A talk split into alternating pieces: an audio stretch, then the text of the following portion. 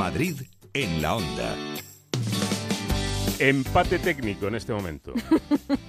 Sobre el Como decía sorteo. Mila, ¿no? Dice 30, 50 y le llamas empate técnico. No, Poca ahora vergüenza. mismo. Ahora mismo, vamos tú y yo, 40% cada uno. Pero vamos a ver, yo no puedo ganar. Y el borrasca es el 20. Yo no puedo ganar. No, no, yo tam- Na, na, na, también na, lo creo. na, No, no, Na, na. no insista. Pero por favor, ¿queréis hundir nuestras carreras? Así es como está la votación. Ahora mismo, eh, Pepa 40%, yo 40%, el Borrascas 20% y alguna opinión más interesante. Desde el cariño que os tengo a los tres, no hay color, es Pepa, votaré muchas veces, eso no vale. ¿eh? Eh, José Luis dice, ¿Quién a, ha dicho eso? a mi Pepa, a mí Pepa me ha prometido una fideuá, así que votada. Y- Oye, por cierto, ¿cuál es el, el premio? Eh, no hemos hablado de premio, ahora lo A ver si es que se están confundiendo. No hemos hablado de premio. Y Kika dice, mi voto sería para Josemi. También está muy bien, ¿eh? La versión Josemi del Nonaino. Eh, ahora sí, llega el treinta y tantos. Bueno, y este treinta y tantos de hoy tiene mucho que ver con lo que hablábamos al principio del programa, con esa entrevista, curiosamente, de esas precauciones frente al sol que hacías al dermatólogo José Carlos Moreno. Moreno. Sí, Moreno, es curioso. Sí, sí, es curioso. Es como el colmo de un dermatólogo llamarse Moreno. Efectivamente. Efectivamente, y, y estar dentro de la campaña de protección solar.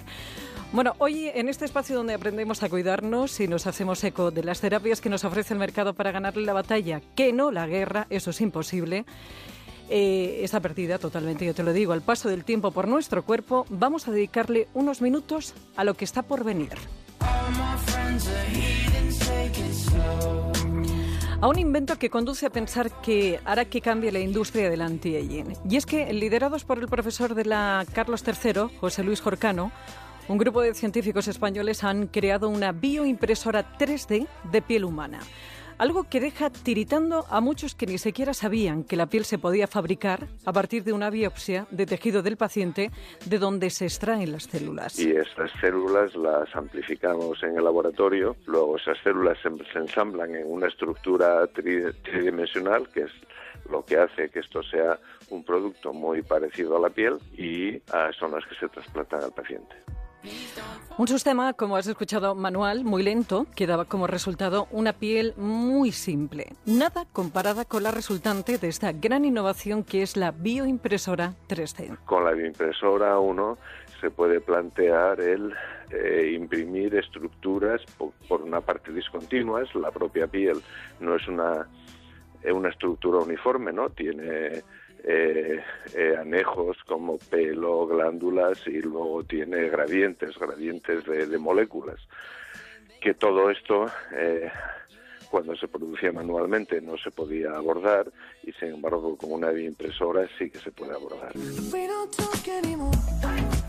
Pero claro, eh, dado que el destino de la piel es el injerto, que duda cabe, eh, que uno se pregunta si se produce rechazo y si esa piel se comportará como una piel normal. Esto se puede hacer a partir de células del propio paciente y entonces será autólogo y por lo tanto no, no se rechazará. No tenemos que diseñar en esta piel los vasos sanguíneos porque esta piel se vasculariza inmediatamente a partir de a partir de los vasos del propio paciente. Y en toda esta tecnología, lo más difícil de esta bioimpresora de piel en 3D no es el aparato en sí, no, no, no, no, son las tintas, porque en vez de cartuchos de colores se usan jeringas con sustancias biológicas. Contrariamente a lo que uno pudiera pensar, pues la parte difícil no es hacer la bioimpresora, es que eh, nosotros no utilizamos tintas de colores ni, ni, ni, ni polímeros de plástico o cosas así, eh, sino que tenemos que utilizar componentes biológicos, células, proteínas, factores de crecimiento, etcétera, que es lo que se denominan las biotintas. Cosa que nos deja ojipláticos y nos lleva a soñar con un futuro en el que las arrugas pasen a la historia porque podrás cambiar de piel como las serpientes. ¿Pero qué me estás contando? Pero claro, no soñemos tanto que para parar los sueños ya están las normas. Pues hoy por hoy, eh, de acuerdo a la legislación vigente, esto es considerado como un medicamento y por lo tanto no se puede utilizar en usos cosméticos puros, ¿no? Solamente se puede utilizar cuando uno tiene que regenerar eh, una, una superficie de piel que por un accidente, una quemadura o otro tipo de accidente, o bien por una operación quirúrgica, pues esa, esa piel se pierde y hay que, y hay que reponerla. Bueno, pues nuestro gozo en un pozo, aunque para leyes están los países, y ya verá ya la que se lía como alguno le dé por darle un uso cosmético. Lo que sí que parece claro es su utilidad en los ensayos clínicos del sector piel para, para, para testar, para testar productos farmacéuticos, productos cosméticos o productos químicos. Por ejemplo, en el caso de los cosméticos, eh, hace ya tiempo que está prohibido utilizar animales de experimentación. Bueno, pues dice el profesor Jorcano que algún día seremos capaces de hacer corazones y también otros órganos eh, por bioimpresoras a partir de células de pacientes. Esperemos que la bioética vaya tan rápido como toda esa tecnología. Está mejor que nunca, ya nada le hace daño y miente cuando dice que tiene 30 Yo estoy convencido de, eso que, acabas de decir. Parece algo milagroso, pero no, es absolutamente real.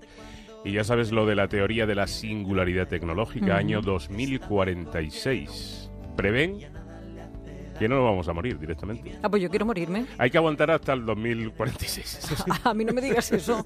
Déjame en paz. No, yo aguanto, tú no. Yo aguanto, pero yo, me quiero morir. Hombre, yo no tengo prisa. A mí me parece una angustia terrible. No, no, no, hombre, no queremos, eh, no queremos ser eternos, queremos vivir los años que tengamos que vivir, pero bien vividos. Eso es. Porque no queremos estar en una serie de ruedas y con dolores continuos. Por cierto, que, eh, como bien decías, con todo esto de es verdad que se abre ese gran debate de la bioética. ¿no? Porque, claro, ¿hasta dónde podemos ser capaces de ser dioses? No es una cuestión fácil. ¿eh? No. Bueno, tienes un Twitter que es arroba treinta y tantos, onda cero. Para cualquier sugerencia o consulta, treinta y tantos arroba onda cero punto es. Para volver a escucharlo o recuperar algunos anteriores en onda cero punto es, barra treinta y tantos. Y más información en el blog treinta y tantos que también encuentras en Celebrities de Antena 3 Televisión. Está mejor que nunca ya nada le hace daño y miente cuando dice que tiene treinta y tanto. Madrid en la onda.